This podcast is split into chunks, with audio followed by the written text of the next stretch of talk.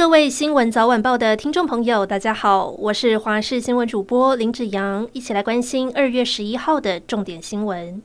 土耳其叙利亚地震救援行动进入第六天，各地还是不断传出有灾民获救的好消息。像是在震后第一百一十九个小时，救难人员救出了一名十六岁的少年；而在土耳其加济安泰普市，有一位怀孕六个月的孕妇还有女儿受困在一栋被夷为平地的建筑物当中。他们在受困了一百一十五个小时之后获救，而他们的坚持也让搜救队信心大增。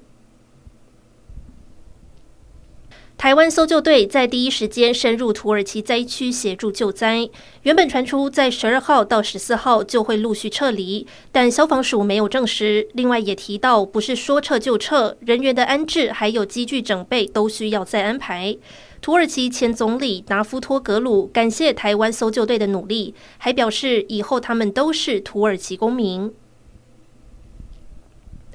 土耳其强震后，卫福部截至二月十号傍晚，已经收到四万三千四百六十二笔捐款，大约两亿七千一百七十七万台币。另外，还有许多民众热心捐赠衣物。不过，由于收到的物资远远超过预期，土耳其驻台办事处今天紧急发布声明，表示决定提前结束募集的活动。中油公司在云林斗南交流道附近汰换天然气管线，但包商在进行切割时疑似不慎挖破了管线，火花引燃管线里面的残气，瞬间冒出熊熊的火势，喷发出来的火焰大约有三层楼高。中油人员紧急到场止漏，还好没有人员受伤。而这起工地事故，自来水管的管线也被挖破，造成工地积水，确切的原因还在调查当中。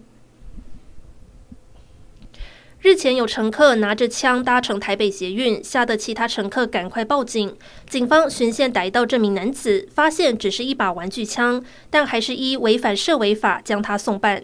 而捷运闹事不止这一桩，还有人穿着全套警察制服，带着警棍、玩具手枪进出捷运站。殊不知，一般人在公开场合穿戴警服徽章已经触法，最高要缴一万五千元的罚金。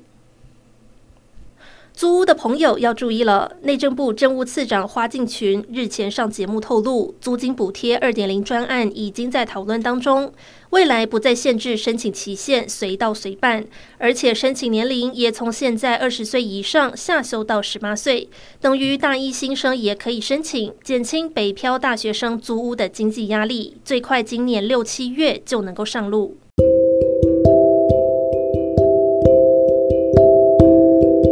以上就是这一节新闻内容，感谢您的收听，我们下次再会。